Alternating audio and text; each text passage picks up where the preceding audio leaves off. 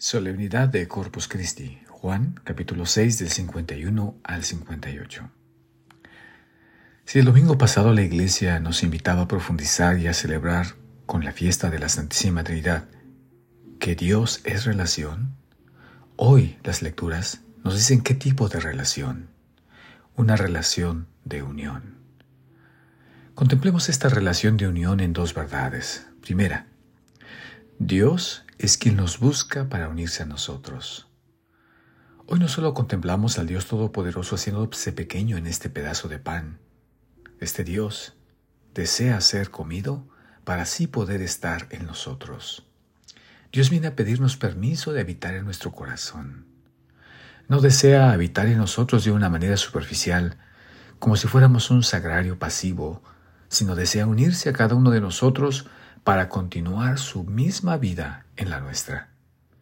El Dios Trino no pide una relación de amistad con nosotros, desea tal unión de modo que sus palabras sean mis palabras, que la manera como miro a las personas sea como Él mira a las personas, que su corazón sea mi corazón. Desea encarnarse en mi propia carne y todo a través de su Hijo Jesús Eucaristía. Jesús Eucaristía no solo quiere ser una relación más entre muchas, ni siquiera desea, ni siquiera desea una relación exclusiva. Desea ser nuestra propia fuente de vida. Es el Dios que está más comprometido en nuestra perfección que nosotros mismos. Es el Dios que nos ama más que nosotros mismos.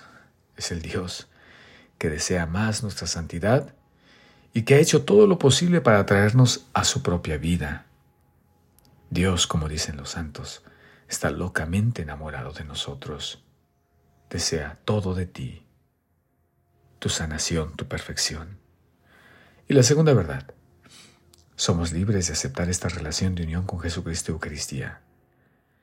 Nuestra libertad es un don inestimable que Dios nos, nos ha dado a cada uno de nosotros y esta no es, nos es dada no por otra razón, sino para que verdaderamente desde nuestra libertad le amemos de verdad y nos entreguemos a Él con alegría.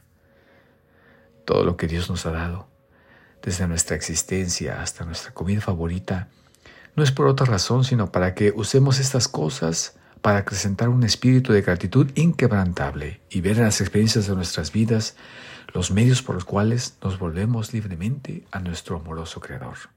Esto no significa que nos hagamos más religiosos o que pasemos todo el día en la iglesia lo cual no es mala idea, sino que aprendamos a ver los deseos de nuestro corazón, es decir, nuestros amores, nuestras pasiones, nuestra familia, el trabajo, las personas que amamos como la manera en que Dios intenta llamar nuestra atención y ganar nuestra confianza. Feliz domingo.